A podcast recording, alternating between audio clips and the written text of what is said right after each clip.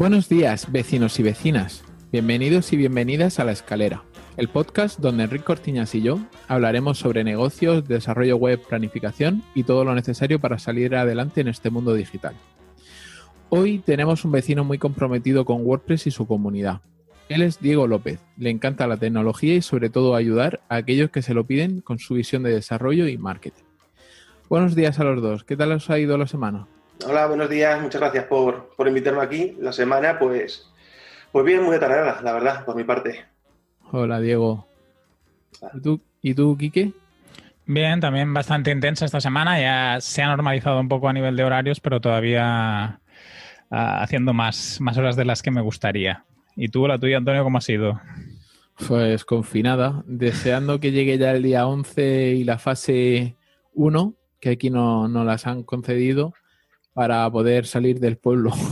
Pero piensa que vosotros cuando salgáis de la fase 1 os van a llegar los turistas y, la cosa porque, se, va a volver a desmontar. No porque no dejan salir a, gente de, las provincias a las que estaban. No sé si me lo explico, me explico. Yo estoy en, Alicante y entonces a, a, mi zona vendrían los de Murcia y se les corta el grifo porque no pueden salir de la provincia. No, ah, pero van, a venir del interior de la región, puede ser, ¿no? Sí, pero aquí en mi zona es Torre de la Bradada, que es eh, Alicante. Ya, ya, ya. A mí, se, pondrán, se pondrán en la Guardia Civil para no dejar entrar a nadie. Nosotros vamos a tener problemillas con Cartagena y eso seguro que mucha gente, sí. Sí, pero si en Murcia no hay casos, no creo que tengáis problemas. No, tampoco. Hombre, y es un, alivio también ¿eh? para los restaurantes y, tal de la zona. Claro. Es un alivio que empiecen a poder abrir por lo menos. Claro, la cosa es que no vengan de Madrid. Aparte tienen, muchos casos. La que hay con los madrileños aquí montados, pero bueno, no voy a entrar en ese tema. Que la gente está muy picada. Joder, madre mía. Pero es que yo, soy madrileño, ¿eh? Yo soy madrileño, entonces aquí los, cuando se hizo el confinamiento la primera vez, eh, la gente decía que había colas de madrileños. Bueno, hubo bulos de, de atascos de verano que los ponían como si fuese ahora y claro, la gente, los madrileños nos van a matar a todos, no sé qué, no sé cuánto. Bueno, sí, sí, aquí hubo, hubo bueno, incluso hubo una pelea ¿eh? en, el Zoco, eh, madrileños contra, contra gente de la zona. lo juro. Tipo West Side Story. Qué exagerado. Sí, sí. Ah, ya. Surrealista. Ostras, tú, ¿cómo, cómo, nos, cómo somos los humanos? Pero vamos, el, miedo, el miedo. Sí, sí, el miedo. Bueno, pues si os parece, comienzo yo con mi semana. Eh, pues esta semana el proyecto de la aplicación de famosos casi peligra porque otra empresa se puso en contacto con mi cliente para ver si, se, si la absorbía, pero al final he conseguido convencerlo para que se mantenga independiente y que consiga... Porque la idea inicial del proyecto eh, divergía mucho de, de lo que querían la otra empresa y entonces pues por ahí le tiré para que me mantuviera en nómina. Entonces, seguramente la semana que viene tenga muy buenas noticias porque la idea es lanzar eh, pronto. Eh, por otro lado, el cliente de nutrición deportiva nos está mareando muchísimo, ya en la primera fase, que era la de reelaboración del logo. Y, y, tanto mi compañero Javi como yo, pues nos compadecemos mucho de los diseñadores gráficos que tienen que vivir con eso en su día a día ha habido muchas charlas sobre esto en, la WordCamp en España. Sí, sobre el trabajo de los diseñadores. En el, en el Zoom, en la parte interior, eh, la gente cómo trabaja y tal. De hecho, hubo una charla, o sea, cómo convencer a tu cliente así, eh, buscarlo porque está en, está en, YouTube. Genial, pues lo buscaremos. Y por otro lado, eh, he maquetado una landing de comparativa, o sea, para un amigo que, que, quiere hacer como una página web de comparativas, y la he hecho con Elementor y JetEngine eh, en sustitución a, Advanced Custom Fields. que aunque Elementor es compatible con Advanced Custom Fields, pero con JetEngine, aunque sea un poquito menos, tienen menos opciones de personalización, pero consigue casi lo mismo. ¿Y qué tal la experiencia?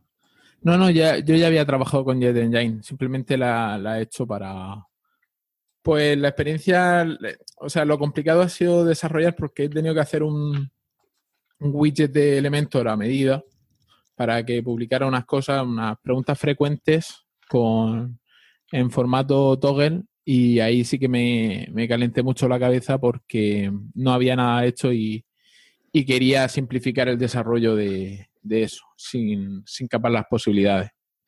Y el- la mayoría del tiempo ha sido el, el hacer el, el widget, entonces así hay un poco pelea. Y, y ya por último me he zampado un par de temporadas más de Switch, eh, pero como bien avisó Enric, a partir de la temporada número 8 pierde mucho. Y sin hacer spoiler, pero, pero todavía me, me sigue gustando, ¿eh? No, no la A voy a ver, dejar. La dejé en la 8 también. No sé por qué, pero ya. Bueno, sí sé por qué, eso lo sabemos todos, pero en la 8 la dejé. La serie no, es- no está mal después de la 8, pero ya la cosa... Alargan temas que no, que no tiene sentido. Tendría que haber echarle un vistazo, pero ahí, ahí la dejé justo en la 8. Sí, sí, en realidad, si te la puedes dejar ahí, pues mira, Veremos. no te pierdes nada. Mm. ¿Y tú, Enrique, qué tal tu semana? Pues mira, esta semana me han hecho una entrevista en el podcast de WordPress y Radio para hablar de digitalización de pequeños comercios y de cat commerce. También eh, hemos terminado el campus virtual, que era aquel campus que tenía que ser físico y lo hemos pasado a todo digital y, la verdad es que el equipo estaba bastante contento y el feedback de, de la mayoría de asistentes ha sido positivo, o sea que estamos, estamos muy contentos. Esta semana también me ha entrado un lead de una fundación con la que hacen campañas muy innovadoras, son muy atrevidos y para la parte de, de publicidad digital, para que les lleve las campañas de Google Ads y de Facebook Ads. Y me gustaría mucho trabajar con ellos por este punto, que son un poco rompedores respecto de otras organizaciones. Teníamos otro lead con, con Judith que de, de una campaña de fidelización y así, que al final se nos ha caído, que es una pena. Pero como era del sector turístico, bueno, Estaba complicada la cosa. Sí, yo, yo le ve- veía mucha- muchas posibilidades porque el cliente pues em, él, eh, iba avanzando y, y se lo estaba planteando y supongo que al ver que este año no, no se va a poder hacer mucho, ellos hacían viajes a, a ciertos países, eran viajes solidarios.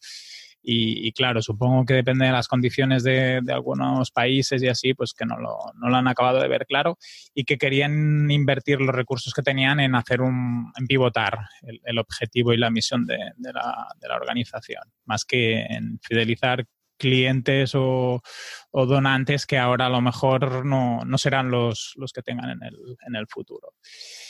Y después esta semana también, así como cosa un poco diferente, he registrado mis dos primeras marcas. Eh, no tengo claro si el, si el Qué bueno. trámite lo he hecho bien, pero bueno, eh, son las primeras marcas que registro.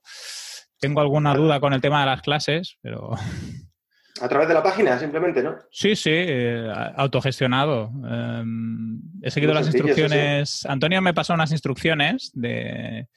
Sí, las que me hacer- pasaron a mí del info. Exacto, de cómo Sí, hacer los. Exacto, de cómo ir haciendo los pasos.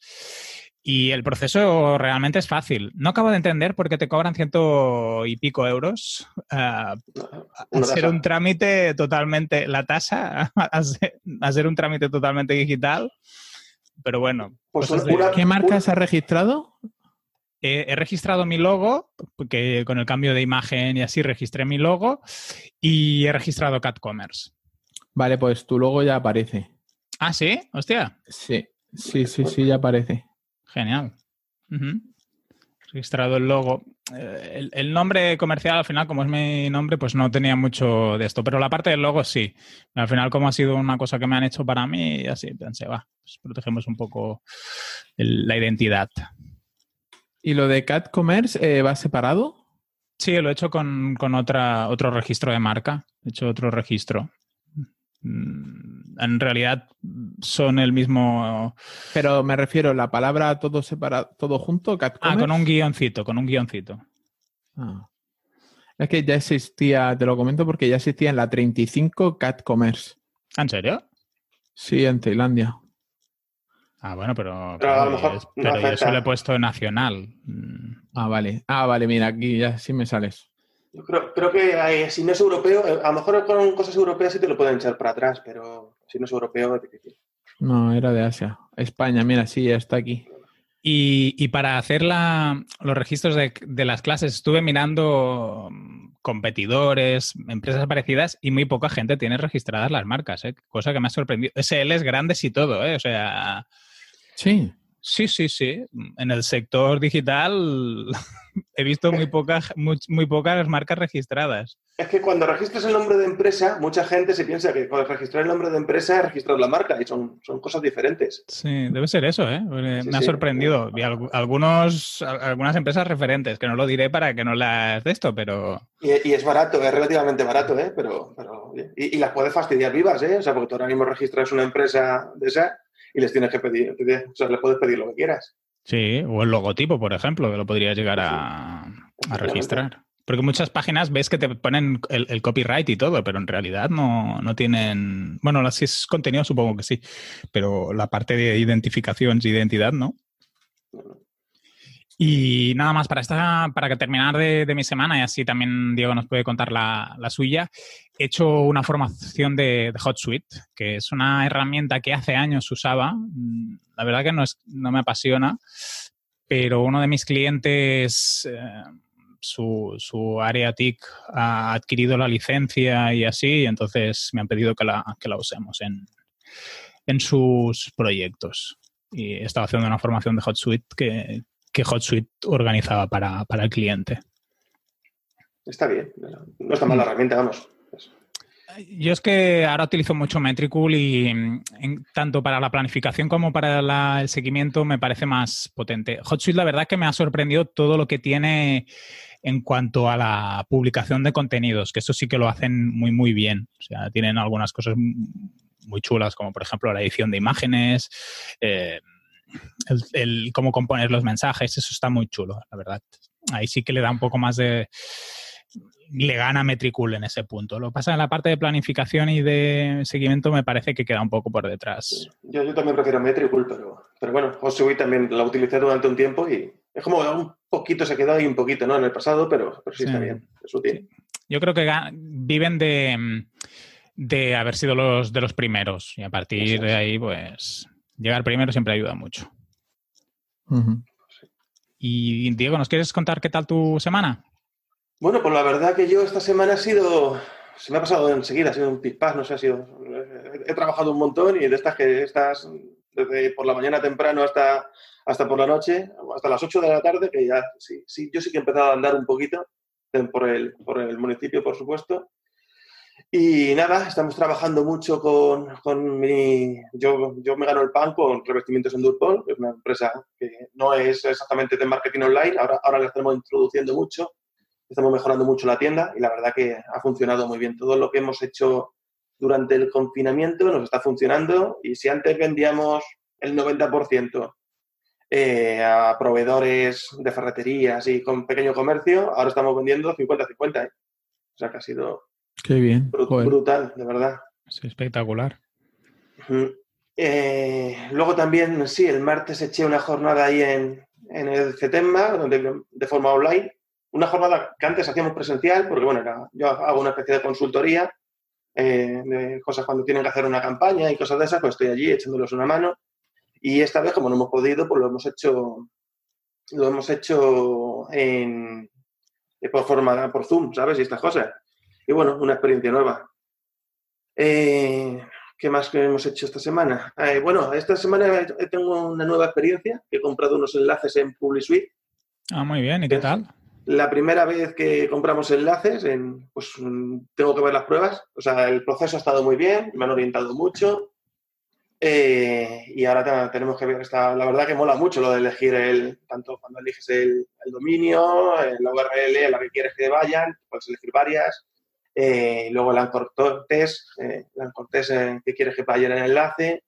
Y es un proceso que, bueno, de, mucho pensar, de mucho eh, leer mucho de enlaces, muchos textos de SEO y, bueno, la, campaña empezará, hemos comprado cinco artículos con enlace y empezará la semana que viene en cuatro, entre cuatro y diez días laborables salen todas las publicaciones, así que...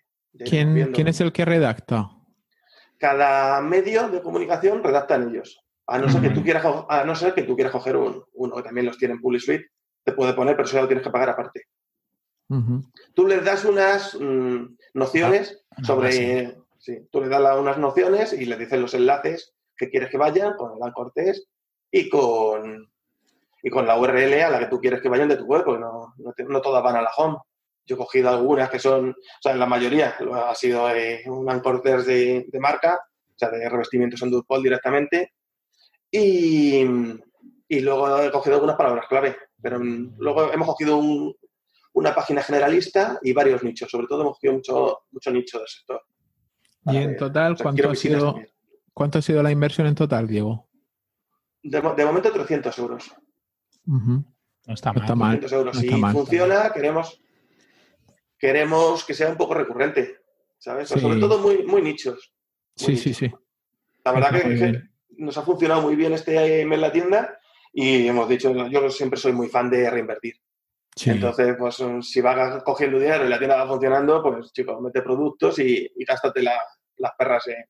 Los vamos a acompañar también cuando empiecen a salir los cuando empiecen a salir los, artículos, lo queremos acompañar de una, de una campaña de aguas para Google Ads, para, que, para fomentar las visitas. ¿Que lo haréis en, remarketing o también a tráfico frío?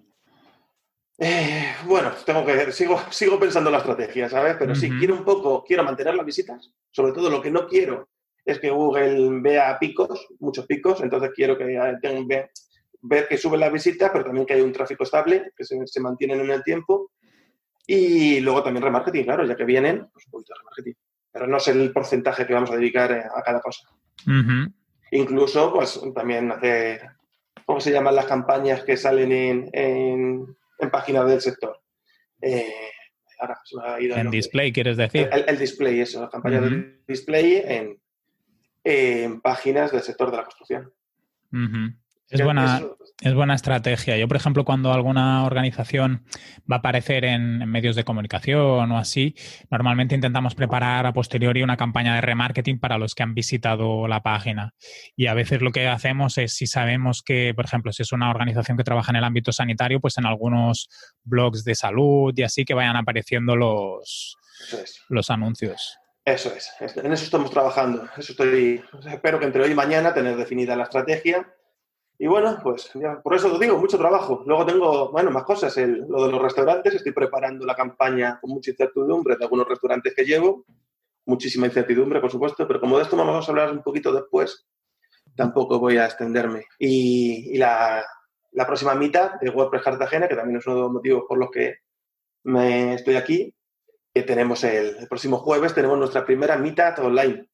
nos hace mucha ilusión ya. Pues has tenido también una semana bien, bien intensa, tú. Total, ¿eh? de verdad, que se me ha pasado en un pipas. Pero vamos, de, esto, sí, sí, yo ya el, yo pensaba, el miércoles pensaba que era lunes todavía y no, no pues ya me di cuenta que era miércoles y, o sea, la, semana ha sido un bestial. Yo entre que tenemos que estar en casa mucho más tiempo de lo que antes estábamos y así, tengo la sensación de que todos los días son más o menos igual. Yo lo que hice fue empezar la, semana bien. Eh, salíamos a pasear y tal, pero ya el miércoles, viendo que, se, me, se me acumulaba mucho el trabajo, dije, vamos a empezar a ponernos serios porque si no, este fin de semana me veo trabajando. Pues si quieres, Antonio, vamos a la comunidad. Vale, pues eh, esta semana, a raíz del comentario de la semana pasada sobre pastelería Berna, eh, pues hemos estado tocando el tema de, del envío de productos frescos, productos congelados y cómo protegerlos y de si tenían un precio adecuado, porque como estuvo comentando David Vaquero, varía entre 6 y 8 euros el, coste del envío en sí y aproximadamente unos 2-3 euros lo que es el embalaje. Entonces sí que se sube un poco, pero es que están moviendo por toda la provincia, o sea, por toda eh, la península un producto fresco o congelado. No me parece que sea sobredimensionado si tenemos en cuenta que, enviar un producto normal son 6 euros cuando haces envíos puntuales. Sí, aparte de garantizar el tema sanitario, sí, es importante. Garantizar la cadena de frío y tal. Y esta semana también se ha hablado de WordPress, Antonio. Sí, hemos tenido varias vulnerabilidades relacionadas con Elementor, Elementor Pro y Ultimate eh, Elementor Addons. No sé si el, nombre es así, pero básicamente hemos estado ahí dos días todos con un poco alerta, eh, sobre todo porque se anunció, que normalmente no suele ser así, pero se anunció antes la vulnerabilidad, antes de que estuviera listo el, el parche, y creo que tardaron aproximadamente dos horas, ¿no, Enrique? Sí. Entre que se avisó y, y pudieron subir el. Sí, el fue por la media mañana y luego por la tarde mm, activaron Mm. la, la actualización. Eh, esta semana Elementor eh, ha tenido no solo problemas en el Pro, sino también en el, en el, en el gratuito. Mm, Supongo que al cada vez ser una herramienta más utilizada, eh, Más vulnerable, sí. sí. Más jugosa. Al final, que, se- que esté en más instalaciones es un poco lo que le pasa a WordPress. Está en tantas instalaciones que encontrarle una vulnerabilidad es una vulnerabilidad está pues es muy jugoso porque son miles y millones de web a las que tienes acceso. Sí, Mm. sobre, sobre todo la forma en la que se podía acceder, que podías inyectar un archivo directamente. Joder, madre mía.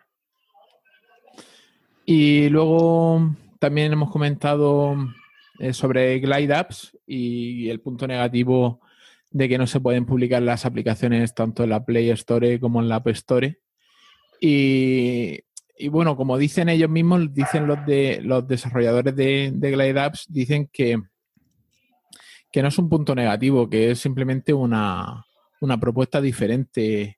Glide Apps no está pensado para hacer aplicaciones muy grandes y además tú puedes añadirla dentro de tu doc de aplicaciones como si fuera un enlace, o sea que, que no sería muy, muy diferente.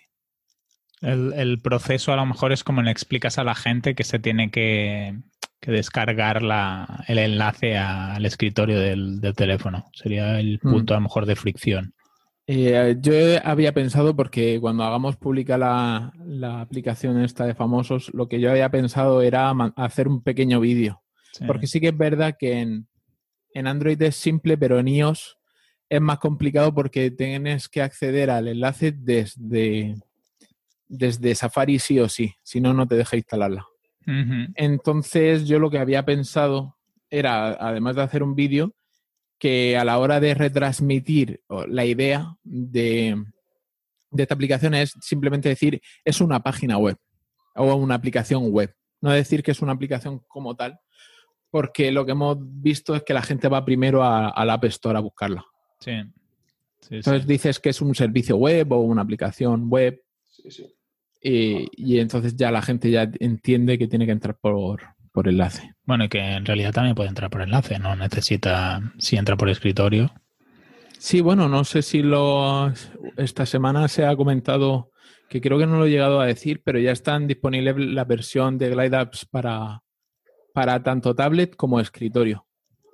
Genial. Pues entonces, ¿qué hace? ¿Te adapta el, la Sí, estructura? Te, te adapta la estructura con como si fuera el settings de, de Android, o sea, te deja como la versión móvil eh, de una pantalla a la izquierda y a la derecha te muestra la subpantalla. Se queda muy bien. Y además es responsive, o sea que si gira la tablet y tal, se adapta. Lo, lo han hecho muy bien, muy sencillito. Y además para, para escritorio se añade como si fuera una aplicación de navegador, que también está muy bien. Qué guay. Genial. Súper bien. ¿Y alguna cosa más? Creo que te han dicho algo a ti en la comunidad, Antonio. Sí, me han preguntado que por qué no tenemos en agencia crítica comprado el dominio.com o .es si están disponibles. ¿Y por qué no lo tenéis comprado? Porque no, no. No, no, ni nos lo hemos planteado. Sinceramente, nosotros pillamos, o sea, directamente es que el nombre de agencia crítica, eh, siendo sinceros, es un dominio expirado. Entonces pillamos el, el dominio porque tenía un montón de enlaces entrantes y eso que nos íbamos a ahorrar. Además está chulo el nombre. Sí, está bien. Y, y- y ni nos planteamos hacer otra cosa. Yo vi, vi la web, pero no me dio tiempo ni a decirte nada. Entonces, esto que pinché, dije, ay, qué bonita y tal, y pero. Es que, es que luego- luego enseguida me pasó otra cosa y... sí, sí. Pero está, está muy chulo el proyecto y la web y todo. Sí, la verdad es que la gente que lo ve se piensa que, que es de una agencia que lleva trayectoria. Bueno, y ya os han invitado a un concurso público. Sí, bueno, eh, que tenemos que prepararlo. Bueno, eso ya eso es otro tema, pero que ya os inviten ya, ya es bueno. Sí, sí, Sí. joder, muy bien. sí. Bueno, si Pues- queréis, vamos al valor al grano. sí, vamos, a, eh, vamos a conocer a Diego también, ¿no? Diego madrileño afincado en la manga del Mar Menor. Sueño de todo madrileño, ¿no, Diego? El otro día, el otro día estaba en el Zoom de la WordCamp y me dijeron que sí, o sea, me confirmaron eso, porque además me bajé abajo y entonces se veía el, el mar de fondo, porque yo soy así, y ya, ya dije, mira, ya que estoy aquí, que se vea dónde estoy. Y, y la gente me dijo que sí, que lo había hecho muy bien. Y yo invito a la gente, de, a los que viven en ciudades y tal, que ahora con esto del teletrabajo y, y que se puede trabajar desde casa, todo lo que pueda, de verdad, que se vaya a la costa o a pequeños pueblos, ciudades. ¿Qué Sí, más pero cuando, se- cuando se pase el coronavirus, ¿no? Exacto. Ahora que no se muevan. No, no, no, no, cuando se pueda, por favor, cuando se pueda. De, de momento no. Pero de verdad que es una pasada. Yo, yo no quería, ¿eh? yo de verdad que renegué muchísimo. Yo era madrileño hasta la médula, no, y lo soy. Me encanta Madrid. Mis abuelas están en Madrid, mi familia, tengo familia en Madrid, pero yo aquí llevo cuatro años y vivo muy, muy bien. La verdad que la calidad de vida, mucho Sí, fíjate que yo el cambio de, de la capital de Murcia a la costa también ha sido brutal, sobre todo a nivel climatológico. Y, y también es, es otra historia, mucho menos contaminante. Yo No es sé, que- se respira otro aire. Yo soy muy alérgico. Eh, a, a la primavera yo lo pasaba muy mal allí, entonces iba siempre empastillado. Yo, el el que sea alérgico lo sabe y ahora mismo estará tomando antihistamínico, tomando el Turbosan, tomando el... Bueno, todas estas cosas que ya no, ya no ni me acuerdo porque ya llevo cuatro años sin tomármelas y antes eran to- todo el rato. Entonces, joder, la calidad de vida, de verdad, yo mis pulmones, todo, todo es mucho mejor. Así que nada. Y ahora que se están planteando muchas empresas el, el, eh, el establecer el teletrabajo como norma, pues tanto al pueblo como a, a la costa. Sí, sí. Yo eh, lo que me gusta decir, ¿no? Cuando digo con- como, como trabajo es que soy un madrileño que, que vive en la manga del Mar Menor, pero yo la empresa la tengo en Bilbao. O sea, imaginaros, con esto del mundo, el mundo digital, yo en Durpol lo tengo a medias con un- mi socio Miquel y la, la empresa de allí, la empresa es de Guipúzcoa, de, de, de Sopelana, concretamente. Ostras. ¿Y cómo os conocisteis con tu socio? Por, por curiosidad, ¿eh? No... Pues mira, eh, nosotros, mm, mi padre eh, estuvo trabajando en Burgos con un arquitecto y ese arquitecto conocía a Miquel y Miquel, nosotros, nosotros teníamos un producto, el producto este es patentado por mi padre, ¿vale? El producto que llevamos en Durpol es patentado por mi padre y la empresa era suya, lo que pasa mi padre falleció y ahora, ahora entonces me, la, me la quedé yo, o sea, tuve que llevarla porque la empresa funcionaba bien y era lo que daba de comer a mi familia. Entonces el, el arquitecto conocía a Miquel, que era mi socio, y le hicimos allí tres o cuatro fachadas y la verdad que nos caímos bien, estaba yo allí, fui yo allí también, estuve, estuve con, con gente, nos lo pasamos, bueno, o sea, pasarte tres meses de verano en el País Vasco es otra cosa que recomiendo muchísimo, ¿sabes? También yo también me quería quedar a vivir allí, pero eso, eso no, pudo, no pudo ser. No pudo ser porque es muy, muy caro, de verdad. Es, es la pena, pero cómo se come, cómo se vive allí, No se puede tener todo. no se puede tener todo, no se puede tener todo. Así que, bueno, pues nos conocimos tal y, y empezó la empresa, la, la hizo mi padre con, con Miquel. Y lo que pasa es que eso fue en el 2016 y al poco ya estaba yo al frente. Así Muy bien, qué interesante. ¿Y qué, cómo es la relación a distancia? ¿O vais haciendo reuniones presenciales? Bueno, bueno, eso, eso es genial. O sea, a mí cuando me dicen que no se puede llevar una empresa sin tener reuniones, yo llevo cuatro años, llevamos cuatro años. En abril del 2016 fundamos la empresa. Yo a Miquel desde entonces le he visto dos veces. Y la empresa funciona perfectamente. Nos llevamos de lujo. Tengo la mejor relación que he tenido con un socio nunca. No tenemos reuniones largas. Hablamos por teléfono, por supuesto, para y temas importantes. te- Teléfono, eh, un poco de mail, pero es que casi nada. O sea, cada- los dos sabemos lo que tenemos que hacer y ya está. Son consultas cuando tenemos las dudas eh, al gestor y, lleva- lo llevamos súper bien. No perdemos nada de tiempo. ¿Cuál es el- la, la función de Miquel en, en Durpol? Miquel es más técnico, eh, Miquel es el que sabe del producto, el que sabe aplicarlo, el que orienta a los clientes y yo soy más de marketing. Yo soy el que vende, el que, el que Mm. consigue nuevos clientes, digamos, eh, y todo eso. Joder, genial. Es que una combinación así es lo que triunfa. Sí, sí, Sí. sí. Eso es. Entonces él, él- él lo aplica. Él, de hecho, él lo que, lo que tenía antes, y bueno, sigue teniendo, es una empresa de construcción. Y, y, viendo el panorama que tenemos ahora, ¿qué, ¿qué esperas de lo que queda de 2020? Bueno, yo esto de predecir el futuro, eh, yo no, es que no soy, no soy, quien, claro, para predecir el futuro, pero desde luego va a cambiar muchísimo la cosa. Eh, las restricciones eh, este 2020 van a seguir, pero seguro, seguro, vamos, restricciones de movimiento, de agrupación, y va a seguir creciendo el marketing online, las, las tiendas, la, la, reserva web. O sea, ahora mismo va a tener mucha más importancia. La, la reunión, bueno, si es que en las relaciones personales está teniendo mucha más relevancia las herramientas online. Eh, ahora ya a mis tíos, a mis primos, los veo por, los veo por Zoom o los veo por WhatsApp, los veo a mis amigos incluso. He estado tiempo viendo a mis amigos por, por Facebook, por WhatsApp, donde están videollamadas siempre. No, pero la pregunta era más para Endurpol. Para Endurpol, pues de momento estamos experimentando un crecimiento en la tienda online bestial, porque la verdad que en el sector de la construcción no están muy puestos en, de verdad, animo a la gente de la construcción a ponerse, porque no, no hay muchas tiendas online de pintura, podéis consultar, que están las grandes, está el Leroy Merlin, está eh, Brico Depot y cosas de estas, pero no están, aquí por ejemplo, Pinturas Brit no tiene, no tiene tienda online. Entonces, vamos, nuestra experimentación está siendo bestial, porque las obras sí siguen, y las obras tienen que seguir, porque si no, no podemos hay, unas obras de mantenimiento que son necesarias y no queremos que se caigan ciertas cosas. Y aparte de trabajar para, o sea, de, tener Endurpol, ¿tienes otros...? Bueno, yo soy, sí, como a mí me gusta mucho, a mí como me gusta mucho el marketing online, yo estudié, estudié marketing online, hice un curso en, Deusto también, pero eso, lo hice a distancia. Eh, pues bueno, a raíz también de la... Yo nunca he intentado vender web, nunca he sido muy de hacerlo hasta, hasta hace un año así, pero me salía mucho porque, oye, entonces, pues yo, por ejemplo, la de Endurpol la, la, hago yo. Entonces, sí me ha salido mucho, pero simplemente de gente que me pregunta o en la mitad, gente que se acerca y me dice, oye, ¿cómo me puedes, me puedes ayudar en mi proyecto online? ¿Me puedes hacer de consultor? ¿Me puedes de tal?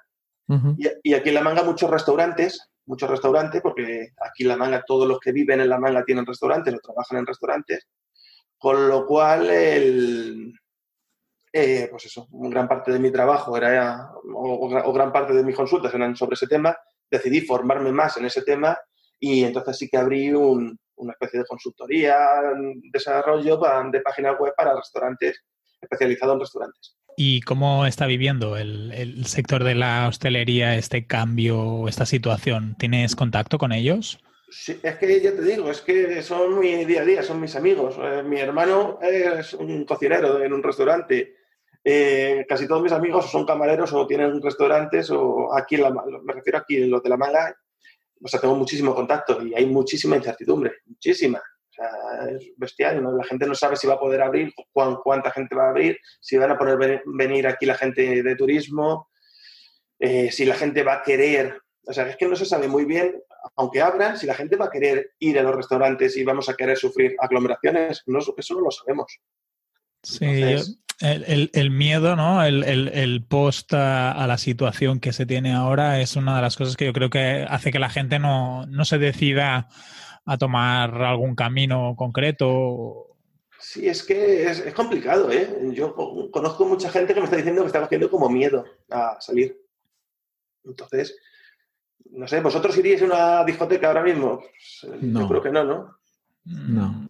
Pues es que, claro, una discoteca a lo mejor sí que, pero un restaurante, yo no, ah, por mucho que el camarero a lo mejor esté repartiendo con la comida el coronavirus, porque si, si el de la mesa de al lado lo tiene, luego a lo mejor lo reparte. Pero ir a tomar algo a una terraza o... Yo creo que terraza, terrazas y restaurantes sí van a funcionar, pero con cita previa y con reservas. Mm. Y, pero con, bares, lo que es bar y discoteca, discotecas y cosas de pie, por ejemplo, que pueda haber aglomeraciones, eso ya por lo menos vamos a tardar un añito en, en tardar, en, volver a la vida. ¿Y con, con, la gente que tú estás en contacto, estáis haciendo alguna acción de digitalización o mejoras en la web? Sí, sí, sí, yo aconsejo las reservas o sea, porque es que yo, no sé, a mí me parece que hasta puede que sean obligatorias, que en algún momento la policía diga, solo van a salir a la gente, solo puede estar en Lo, lo, que yo creo que no se va a poder caminar por la calle, ¿vale? No, no sin rumbo fijo. Entonces te van a dejar ir. Entonces, si tienes cita en la peluquería, o tienes cita en el restaurante, tienes cita en algún sitio, pero digamos que ya lo de pasear por mirar escaparates y eso, vamos a tardar en volver. Entonces, ¿lo que estamos haciendo? Reservas, citas previas, eh, todo lo que sea eso, eh, lo estamos trabajando mucho. Y luego el Google My Business, que eso es, que se tenía que trabajar antes de la crisis, pero es que ahora Sí. con la crisis el Google My Business es fundamental. Sí, Pero sí. tú te encontrabas restaurantes que no tuvieran ficha en Google My Business. Muchísimos. Sí, Sí. ostras. Sí, muchos, ¿eh? O Pues muy malos, o, o Es muy mal como, lo, es como lo básico en realidad.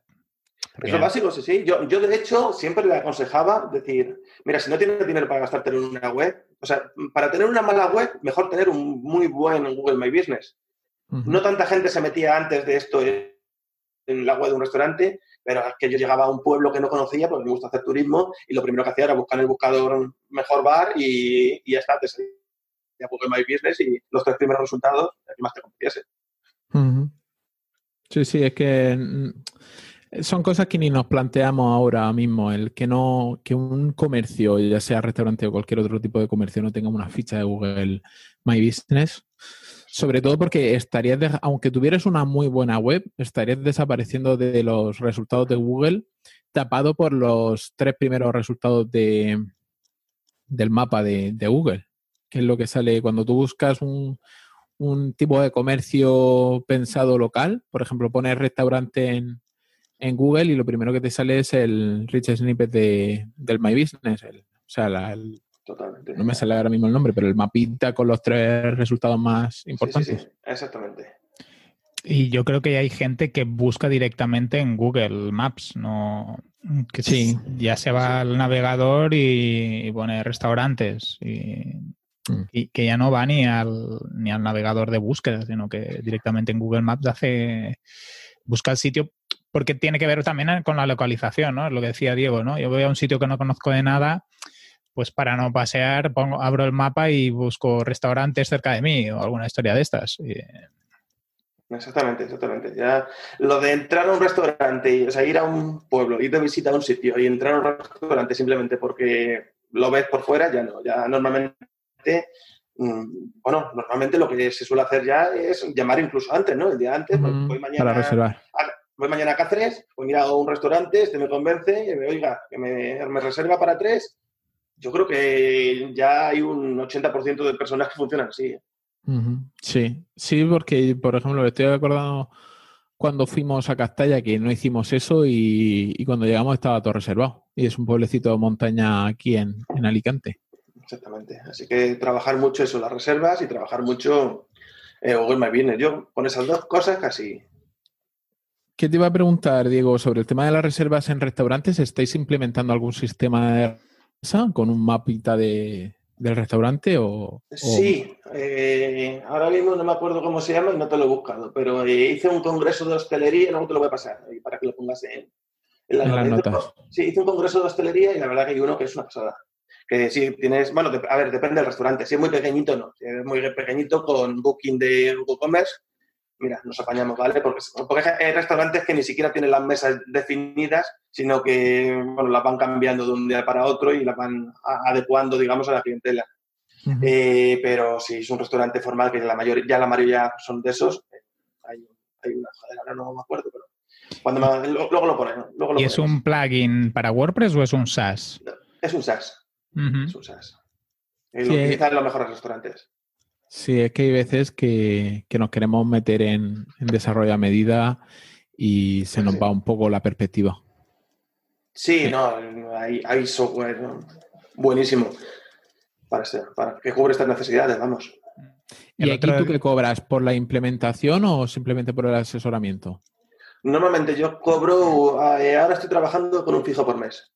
Ujú. O sea, yo la consultoría, le hago la consultoría, si hago, depende, depende cu- cuánto cobre, pues le hago la web, le llevo las redes, incluso las valoraciones, depende. O sea, depende Ujú. mucho, pero me gusta, mira, a mí, a mí ya no me gusta tener pocos clientes y recurrentes. ¿eh? Yo ya que me llamen para un restaurante para hacer la campaña y luego dejarla ahí, que sé que luego va a ir mal, porque normalmente no van a hacer las caso mis recomendaciones y me van a llamar al año, me van a decir, es que hiciste la web, pero te ha ido mal. Claro, No sé si me explico. Es que al final es mejor vender la campaña entera que vender la web y ya está. Y te, y te, vas y no funciona. Es que no funciona. Yo ya lo tengo comprobado que si, si haces solo la web, no funciona. Sí, yo también estoy muy de acuerdo que si se puede acompañar todo el proceso, sobre todo con el perfil de clientes que no tienen equipo propio para ciertos temas, incluso con equipo propio a veces tienes que acompañarlos porque las personas en su día a día están más por algunos temas concretos y, luego dejan ir otros, no, o no le dan tanta atención a, aquello que se ha implementado aquí en la manga en verano, yo te digo yo, que no cuida las redes sociales, también es imposible. O sea, pedirle a un camarero que suba fotos de los platos a Instagram, mientras que tiene que atender a 300 personas, pues es inviable. Entonces, tiene que haber una campaña y una preparación. De, yo, yo, por ejemplo, lo que sí he hecho es campaña, pues lo que es la temporada, ¿vale? Para no tener que, que no me paguen en invierno, pues eso me parece bien. Pero si son, o sea, mientras que estén abiertos, pues un, tanto al mes y ya está. Muy bien. Interesante. Yo, yo con, con, Antonio a veces hemos hablado, ¿no? De esto que se dice de Ah, hay que tener los clientes muy diversificados, eh, ¿no? Que, no se supere un porcentaje de un único cliente. Y seguramente eso te da seguridad, pero te obliga también a estar haciendo o mucha captación o dedicándole muy poco tiempo a cada cliente, con lo que conseguir recurrencia también es más difícil. A veces tener, no sé, siete u ocho clientes que ya te van dando trabajo de forma más o menos estable, pues... Sí, mm. esa es mi idea, que si se te cae uno, no, yo tengo más o menos cubierto mi vida con Endurpol. Y entonces lo otro sí, un complemento. sí, es un complemento. Eh, lo, hombre, el complemento lleva unos gastos, porque al final si tienes un si tienes una especie de empresa abierta, aunque yo los autónomos lo puedo aprovechar, pero pero no, no, pago mucho más, no, no, sé, eso no tengo ni idea. Pero vamos, más o menos como soy autónomo de todas maneras, porque en el Endurpol la empresa es mía, eh, lo puedo hacer con eso. Pero al final tienes gastos, porque, bueno, lleva tener una web abierta, tener ciertas cosas, y bueno, gastos tienes que tener un mínimo. Yo con dos, tres clientes más al mes, más de restaurantes iría bien. Si tengo cinco, pues bueno, no, estoy preocupado de que se me caigan dos. Mm. Bueno, y al final necesitas a veces ir a un congreso, como estabas diciendo ahora, o hacer una formación, o comprarte un programa, o... Libros, me, me he muchos libros, claro. Yo lo que hice mucho fue estudiar. Me llegaban eh, me llegaban muchos clientes de ahí, entonces dije, yo quiero hacer un buen trabajo y lo que hice fue prepararlo bien. Mm, sí, sí. Yo, por ejemplo, libros, ahora estos días un poco menos, pero casi cada dos semanas un libro, porque quieras que no, a lo mejor no profundizas en algunos aspectos, pero te permite empezar a trabajar en zonas que a lo mejor estás, eh, que puedes mejorar. es interesante. Sí, sí. Y si nos centramos más en la parte de la comunidad WordPress, que, bueno, tú eres eh, integrante, organizas una meetup, has organizado una WordCamp, ¿no? Y, ahora estos días has estado con la WordCamp España. Ah, cuéntanos cómo ha sido un poco la, experiencia esta de, pasar del presencial al digital y, y, cómo lo has vivido. Bueno, la WordCamp España ha sido una pasada, de verdad. Yo lo he disfrutado muchísimo, pero muchísimo. O sea, me encantan esos araos. Eh, yo, verdad, me gusta la gorca, me gusta la mitad. Eh, yo admiro mucho a, la gente que organiza Pablo Moratino, yo es que le, admiro mucho a, Rocío Valdivia, a, esta gente, con a Fernando Tollado, a gente con la que... Son, de admirar, ¿eh?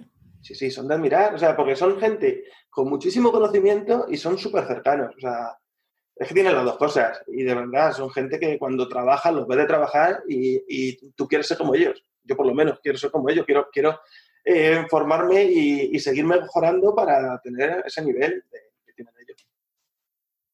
Sí, la verdad es que son buenos ejemplos a seguir. Yo me acuerdo que de los primeros ídolos que tenía yo en, WordPress estaba Fernando Tellado y, gracias a que él vino a, la WordCamp de Alicante que me, que me metí yo en todo este tema. ¿Ves? Sí, sí. La verdad que es una pasada. O sea, entonces, bueno, si queréis os cuento un poco de cómo iba. Eh, eh, tuvimos, a ver, había unas charlas que eran en YouTube, eso era abierto, no te tenías que registrar ni, nada.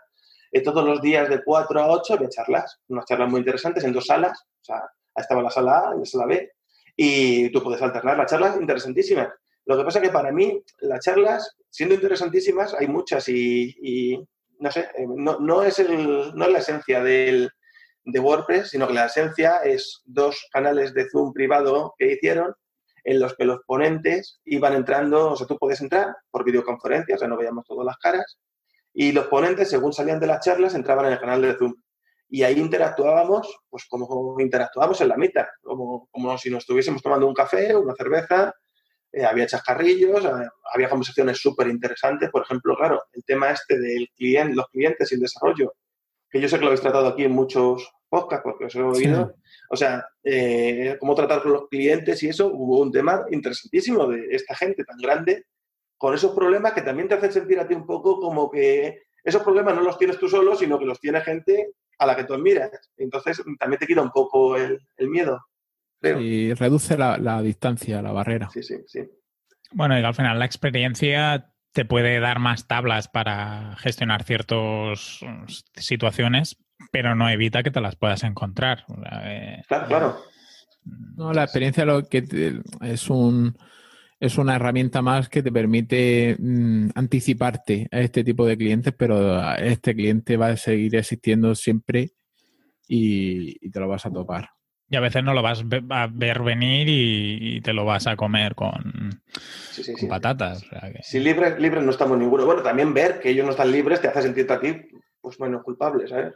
No, no dices es que de verdad, lo típico, ¿no? Es como soy, de verdad, es que siempre te metes en jaleo, Diego, no, no, no es Diego que se mete en jaleo, sino que es que le pasa a Diego, le pasa a Pepe, le pasa a Fernando Tellado y le pasa a, ¿sabes? Eso, eso te alivia un poco. O sea, son cosas que dices, bueno, le pasa a cualquiera. Y nada, y de verdad los moderadores de las, de las salas interviniendo, cómo te daban paso, ya te digo, es que al final se, igualaba mucho el nivel, aunque yo la verdad que lo que me gustaba era escuchar, pero también podía participar, de vez en cuando participábamos y, daba gusto. Así que se lo quiero agradecer mucho. Si alguno lo oye, de verdad que, ha sido una pasada. O sea, Pablo se lo ocurrió muchísimo. Vino Matt Mullenberg, el fundador de WordPress, y, vino Matías Ventura, el, líder de Gutenberg, y estuvieron ahí. Bueno, Matías Ventura, yo ahí no estuve, ¿eh? pero me contaron después que Matías Ventura estuvo en la sala de Azul hasta las 12 de la noche. Coñoras, qué bueno. Hasta las 12 de la noche hablando con la comunidad WordPress. O sea, tú imagínate tener a un tío que está en la cima de. O sea, él, es el líder del desarrollo de todos los bloques, de todos los bloques, que de lo que más se ha hablado en la WordCamp de bloques. Incluso se dice que va a haber themes que son, están hechos solo de bloques. Y pues ese tío, que además es, es, hispano, eh, no sé, creo que es uruguayo, ¿no? Me parece que es uruguayo, es sudamericano, pero no, no recuerdo ahora mismo el país, pero vamos, habla español perfectamente. Entonces, interactuando con, con, nosotros. O sea, ya es que, digamos que la gente que admira a Pablo Moratino también estaba, ¿sabes? O sea, estaba la gente que admiraba yo, que yo miro a Pablo Moratino, pero la gente que, a la que admiraba a Pablo Moratino también estaba, porque podéis ver suyos eh, diciéndolo. ¿Qué, te iba a preguntar? ¿Todas estas mesas redondas eh, van a estar publicadas en algún lado o no? No, no, no. eso, ahí decían que lo que pasaba en la sala de Zoom se, quedaba en la sala, sí. las, charlas y las ponencias están en, la página de, de la WordCamp y, en YouTube. Pero lo que pasó en Zoom, ¿no? Porque, bueno, ya te digo, también era un poco informal, un poco chascarrillos y para que la gente se soltase un poquito, pues. Pues no sé, no se publicaba. Y encima gané, un concurso también, fíjate. O sea, gané el, concurso, el primer concurso que hicieron por Twitter, a ver quién era el que más interactuaba, lo, lo gané yo. Así que de verdad, me, ha salido redondo la, ¿Y qué, ganaste? Un año de servidor con Dina Hosting. Ah, muy bien. Son gallegos. ¿Ah, sí, sí, sí, gallegos. Todavía, no me ha llegado exactamente cuál es el premio, pero oye, con, creo que con dominio y todo, hay ¿eh? cinco cuentas de correo. Ah. que bueno, lo aprovecharé para hacer algún proyecto nuevo. Y bueno, en la, en la mitad de WordPress Cartagena, ¿cómo, te metiste ahí con, Miriam Olivares? Pues menuda historia. Eh, bueno, yo llegué a, aquí a Cartagena, eh, claro, tampoco conocía mucha gente. Entonces yo había oído a Boluda, en el podcast de Boluda, había oído lo que eran las mitas y cosas de esas, pero nunca me había acercado a ninguna. Y bueno, la verdad que, no sé, me metí, me fui, fui a la primera, eh, fui en mayo, de, en mayo del 2018 fui, y estaban, había dos personas, Pepe y, Diego Egea, que ahora, está, ahora viene bastante a la, a la mitad otra vez. Porque le perdimos contacto un tiempo, pero ha vuelto. Y yo qué sé, yo, a mí, aunque solo había dos personas, pues me gustó. Era, me acuerdo que era de marcado Sema. Y estuvo interesante ya hablar con ellos de marcado de Sema durante dos horas. Yo, yo estaba en un momento justo, ya acababa de fallecer mi padre el mes pasado, el mes anterior, justo. Entonces estaba en un momento así que necesitaba salir y esas cosas. Y bueno, pues yo iba, y al mes siguiente fui. Y en la de julio vino, vino Miriam. Y con Miriam ya congenié todavía más. O sea, bueno, de hecho, cuando habéis dicho que soy organizador, pues soy coorganizador, ¿eh? Yo, o sea, ella, ella es tan jefa como yo o, más. Así que congeniamos mucho, eh, hubo buen rollo y empezamos en septiembre, empezamos a hacer cositas. En octubre me acuerdo ya que di yo mi primera ponencia, eh, que vino Antonio, justo. Eh, fue, fue, la de Genesis. Sí, sí. sí, sí, estuvimos ahí. Y esa ya vino 10 personas, una cosa así. Y entonces mm. nos animamos, hicimos la web, empezamos a hacer un poco de publicidad. La verdad que nos movimos mucho. Hicimos un montón de campañas. Nos, flipamos mucho, ¿no? Miriam a mí me llama flipado porque yo me conseguía yo. Empiezo a meterme en todos sitios y a hacer campañas y tal. Y bueno, pues poco a poco, poco a poco, pues eh, la última que le dio Antonio éramos 50 personas casi, ¿no? sí, sí. Brutal. Y luego, La verdad es que tiene un crecimiento brutal esa, esa meetup y además que José Juan, que es el, el que se encarga, el, como nuestro intermediario con el CEI, que es el lugar donde tienen en, donde dan lugar la, las meetups, eh, puso unos gráficos y la evolución del año pasado a este ha sido increíble. Sí, sí, hemos, hemos bueno, sí, sí, es brutal, ¿eh? O sea, bueno, hemos pasado de tres, tres cuatro personas eh, al mes a ahora mismo estaremos 40 fijos. 40 somos fijos, o sea, 40 es nuestra base. Y luego ya se quedan todos a tomar la cerveza, ¿eh? O sea, que es lo bueno, ya no solo al principio, bueno, pues quedábamos, hablábamos un poco y se iba todo el mundo. En la de Antonio había una mesa, ¿cuántas mesas tuvimos que juntar ahí para, para sentarnos? Seis o siete mesas para juntarnos y tomar una cerveza en, Cartagena. Así que Sí, sí, sí, es verdad. Ostras, una mesa larga. Pues aquella noche y nos fuimos de allí a las 12 de la noche, ¿sabes? A las 12 de la noche, sí, sí. O sea, al final con el lío, con el lío. Eh, sí, yo creo que ha sido una comunidad que, no sé, la gente es muy maja y, vamos, yo tengo muy buen feeling, he recibido mucho. Y la verdad que yo tampoco me lo propuse, pero o sea, no, fue una cosa que fuera meditada, pero, pero sí que me, bueno, yo me he ido picando y soy muy picado para las cosas. Entonces siempre quería más y quería más y quería más. Y bueno, íbamos a montar una web aquí con este señor que era, hizo, hizo una web, hizo un logo, hizo, vamos, y, vamos, la vamos a montar en cuanto nos dejen, la montamos. ¿Qué te iba a decir? También felicitar a, Diego en la gestión porque llegaron, llegó hasta el punto que hicieron carteles impresos y los pusieron por la universidad y todo para captar más gente. Qué bueno. Sí, sí, Muy sí, ¿eh? por, toda Cartagena, por la universidad, por, la manga. O sea, ahora hay como, sí, sí, hay cinco o seis que vamos de la manga, que hay 30 kilómetros a Cartagena, y vamos, a, nos desplazamos a Cartagena. Y, te digo, y, la próxima me voy a Alicante, a Murcia, a poner carteles.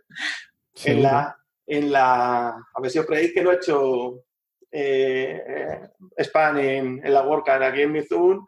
Soy de WordPress Cartagena, soy de WordPress Cartagena, el jueves tenemos, el jueves tenemos una mitad, acordaros. Sí, sí, lo, hemos dicho un par de veces, claro. Bueno, ¿y el jueves de quién es, de qué va a tratar la, la mitad? El jueves precisamente una vecina que estuvo aquí hace, hace muy poquito, Judith, que nos va a hablar de, de copy, de copywriting de cómo vamos a cómo se debe seducir a, a nuestro cliente ¿no? a través de los textos y cosas de esas, vamos, yo creo que es una, una cosa muy necesaria y cada, cada, vez está más en boga. Y es además que es que se nota muchísimo. O sea, de hacer un producto bien escrito o uno mal escrito, eh, varía muchísimo. Sí. Sobre todo leer lo mismo en 5 o 6 webs diferentes te canta demasiado. Es bueno hasta para el SEO. O sea, Sí, y lo del equipo multidisciplinar, que se utiliza desde una panadería hasta, hasta una agencia, pues te, echa para atrás leer esa cosa. Sí, sí, sí, es verdad. O sea, cosa muy, vamos, es muy importante. Yo, es online, es nuestra primera, que nos lo hemos pensado mucho para hacer una, una meetup online. Eh, al principio veíamos como mucha competencia y tal, pero hicimos una de prueba hace dos semanas y de verdad, es lo que decimos, o sea, la, base que tenemos, bueno, yo, yo, me quedé flipado, porque además era una cosa que era un poco rollo, de, era muy burocrática, digamos, Eh, y dijimos, bueno, si se conectan 10 personas nos damos por satisfechos. Y se conectó toda la gente de la mitad. Ahí empezamos a saludar, pues a Antonio, a, Pepe, a José, a, o sea, estaban todos ahí, José Luis, eh, Andrés, eh, Leo, y dijimos, coño, pues entonces sí que hay un interés. O sea, la gente a lo mejor no le vale que le cuente cualquiera la historia, sino que quiere que le cuente alguien de la comunidad. Yo sí, lo que sí que hice, me acuerdo, una de las cosas que sí que me gusta mucho que hice es um, implicar mucho a la comunidad. Yo siempre he usado la palabra comunidad, comunidad, comunidad, y responsabilizaba a todos los que venían, y eso te lo puede decir Antonio, vamos, lo puede decir Antonio, que como responsabilidad a todo el mundo de que esto saliese bien, ¿sabes? Porque era, era una cosa que además es así, es de Cartagena, no, esto no es de Miriam y mío, sino que es un bien de Cartagena. Y, que no solo sea la responsabilidad de vosotros dos, ¿no? De, Miriam y de ti, que si al final sientes que formas parte de un grupo, pues es responsabilidad de todos que, eso funcione. Eso sí que lo hice premeditadamente, o sea, decir, eh, voy a hacer que la gente se implique, que la gente, o sea, no quiero que vengan y se vayan, sino que la gente pertenezca a la comunidad. Sí, al final, lo del tema de, de una vez que viene alguien, estoy pensando por ejemplo en, Andrés, una vez que viene, o sea, que vino la primera vez, ha seguido viniendo, aunque él no tenga ningún WordPress ni nada, pero le interesa el tema y sigue asistiendo. Es que lo analizamos, o sea, yo hablé con gente, pues, con José Juan, con gente que estaba desde el principio, y me decían que la gente venía, pero no repetía. Y un poco lo que hicimos fue trabajar eso, trabajar que la gente que viniese se quedase. Yo, yo me quedo con los nombres de todos los que vienen.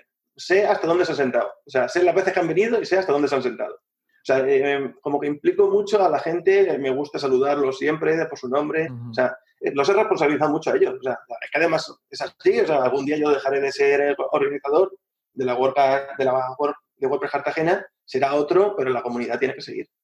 Correcto. ¿Y qué cosas positivas y negativas te aporta ser organizador o coorganizador de, una meetup? Bueno, pues bueno, lo primero por lo que lo hice, por hablar con gente con gente que hablase mi mismo idioma, ¿vale? Porque al final yo tenía amigos, tengo familia, soy una persona que se relaciona bastante, pero no sé si lo habéis sentido vosotros o tal. Hablas de ciertos temas, hablas de SEO, hablas de copy, hablas de esto y la gente mira para otro lado, ¿sabes? Como diciendo, ya está este hablando de su idioma. Entonces, eso me, ha venido muy bien. Decir, bueno, tengo una comunidad, tengo un respaldo, eh, lo cual me ha llevado a un crecimiento. Porque al final, de relacionarte con gente que sabe mucho, ser el que menos supiese de la mitad. Porque, claro, eso me hacía a mí crecer muchísimo. O sea, era que toda la gente tuviese muchísimo conocimiento. Eso, eso me, apasionaba y, retarme ahí, a hablar con ellos. ¿Y cosas negativas? Eh, ya eso lo, he intentado pensar, pero ya te digo, me lleva tiempo. Me lleva tiempo, pero merece mucho la pena. Sí. Es muy satisfactorio este, tema de este tipo de, acciones y sobre todo a mí me aporta mucho el poder ayudar a la gente de forma, de forma honesta y desinteresada.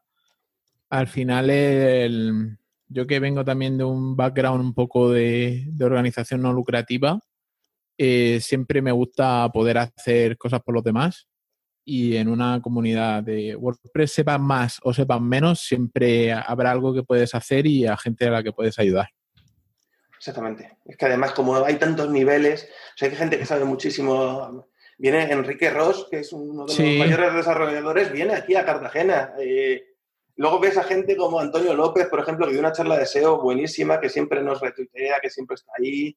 Eh, Emilio Cano. Ah, Emilio Cano, es verdad, ahí ese batió el récord, 62 personas. O sea, son gente que te lo da todo gratuitamente. Bueno, luego todo lo que recibes de, los patrocinadores, que si calcetines, que si tal, e, es todo tan altruista que tú te haces, te metes ahí y claro, tienes que ser altruista, tienes que, o sea, tú favoreces todo eso. Es como un círculo vicioso bueno. Innovación óptica, que es la que paga las cañas. La, cerveza, sí, exactamente. Vale, pues, pues si os parece, yo creo que ha quedado el tema redondo. Eh, creo que, ibas a comentar que, bueno, que aunque, aunque esto se va a emitir en el martes, pero hoy será la, el, el, el, Contributor Day. El Contributor Day de la WordCamp España. ¿Y sabes más o menos cómo se va a hacer? Sí, hay varias salas, eh, igual que se hacen en, en las WordCamp presenciales. Hay varias mesas que se van a hacer por Zoom Entonces tú entras en una y ahí te dicen un poco cómo contribuir un poco más a la comunidad. No sabía que se podía contribuir en el Contributor Day de marketing de forma marquera. Yo no soy muy buen desarrollador, no soy muy buen programador, entonces me daba un poco de miedo ese, ese tipo de mesas. Pero hay dos que sí me interesan. Está la de TV, que es subir los vídeos, y la de marketing, y la de marketing, que no sé exactamente qué es, pero me llama mucho la atención solo saber que hay una mesa de marketing. Que es, lo es que estoy pensando, eh, normalmente los contributores de ahí tienen muy poca afluencia de gente, eh, sobre todo porque suelen caer en domingo y la gente los domingos ya está volviendo a, a casa, pero si se hiciera de forma online, quizá tendría más, pues puede ser más asistencia. Eh, es sí, de verlo hoy. Incluso que, que, ellos puedan hacerlo, sí, sí. Bueno, pues os lo comentaré cuando, cuando sea. Yo desde luego hoy a las 4 voy a estar ahí. creo que voy a estar en la de marketing, porque al final creo que TV no, no puede ser muy difícil. Subir un vídeo, subir un vídeo, yo creo que ya yo he subido vídeos a YouTube, ahora hago streaming con esto, esto de esto de las virtuales me ha, online me ha hecho conocer un poco el sistema de, esto. Entonces creo que la de marketing me llama mucho la atención, no sé por qué. Quiero saber qué hay detrás ahí. Bueno, pues ya nos contarás en la comunidad qué tal la experiencia. Por supuesto. Pues si os parece, lo podemos dejar aquí. Pues nada, muchas, gracias sobre todo a vosotros dos por... una de las cosas buenas que me ha dado la mitad de Cartagena es que, mira, me habéis invitado a este podcast. Así que agradeceroslo mucho y, y le hemos pasado un buen rato, la verdad. Seguro que te invitan a muchos más. no, no, este es, este es, el primero que me invitan. ¿eh? No, no, que por eso digo que, que este es el, ah, punto de inicio para que te inviten, por ah, ejemplo, a WordPress Radio. Sería muy, sería muy interesante, sí. Bueno, yo esperábamos, ¿verdad?, para la WordCamp que nos invitasen. La verdad que lo tenemos pensado para eso, para promocionar nuestra WordCamp Cartagena, pero, pero bueno, si por otro motivo, pues ya ves soy muy admirador de los dos Joanes. Uno que lo miro desde, desde que le, empecé a escuchar a Boluda y a Joan Artés, que le escuchaba en WordPress Radio, pero que encima le hemos conocido, porque era nuestro mentor en la Gorka. Así que... Es muy buena gente, Artés. Muy buena gente. Sí, es muy buena gente. Eh, dinos dónde te podemos encontrar. Haznos spam, pero mucho spam. Spam, a mí me podéis encontrar, pues mira, me podéis encontrar en todos sitios como mouse, M-A-A-S-K. Lo dejaremos, la lo dejaremos en la, ¿no? Sí, sí, M-A-A-U-S-K. Mouse. Eh, luego eh, ya he dicho que en revestimientos en Durpol, en, en durpol.es. Eh, y bueno, si queréis saber un poco de mí, en dilosa.es, dilosa, Diego López Sánchez.es, ahí hago un resumen de todo. Ya está. Y otra pregunta, ¿de dónde viene Mausk? Mouse es la cultura en, bueno, yo me gusta mucho un país que se llama Estonia. Eh, eh, es un país, el país más digital del mundo. Es un país que ama mucho la vegetación, no, no tienen religión, no, no, son muy seguidores de la religión, porque es un país anteriormente comunista sobre todo, pero también tienen un culto antiguo por, por la naturaleza que se llama Maus. Entonces, yo que tengo una web también sobre Estonia, eh, descubreestonia.com, ya, ya lo digo, eh, pues a raíz de conocer esa filosofía de vida, pues me, parece que está muy alineada con la mía, que también me gusta mucho la naturaleza, la, filosofía digital y bueno, eh, eso básicamente. Muy bien, genial. ¿Y a ti, Quique, dónde te podemos encontrar? En enricortiñas.com. Ahí veis lo que voy haciendo, los proyectos y me podéis contactar. ¿Y a ti, Antonio, dónde te podemos encontrar? A mí en agenciacritica.net y en antoniosánchez.pro. Genial, pues si tenéis dudas, comentarios, sugerencias, nos los podéis dejar en la escalera.pro, que el otro día se quejaron de que no hacíamos caso a los comentarios de la web. Ah, si tenéis ganas de entrar en la comunidad, tenemos el grupo de Telegram, que en cada post de, los programas dejamos cómo, cómo acceder en, en, él. Y nada más, nos vemos la semana que viene, Antonio. Pues hasta la semana que viene. Venga, un abrazo. Un abrazo. Chao.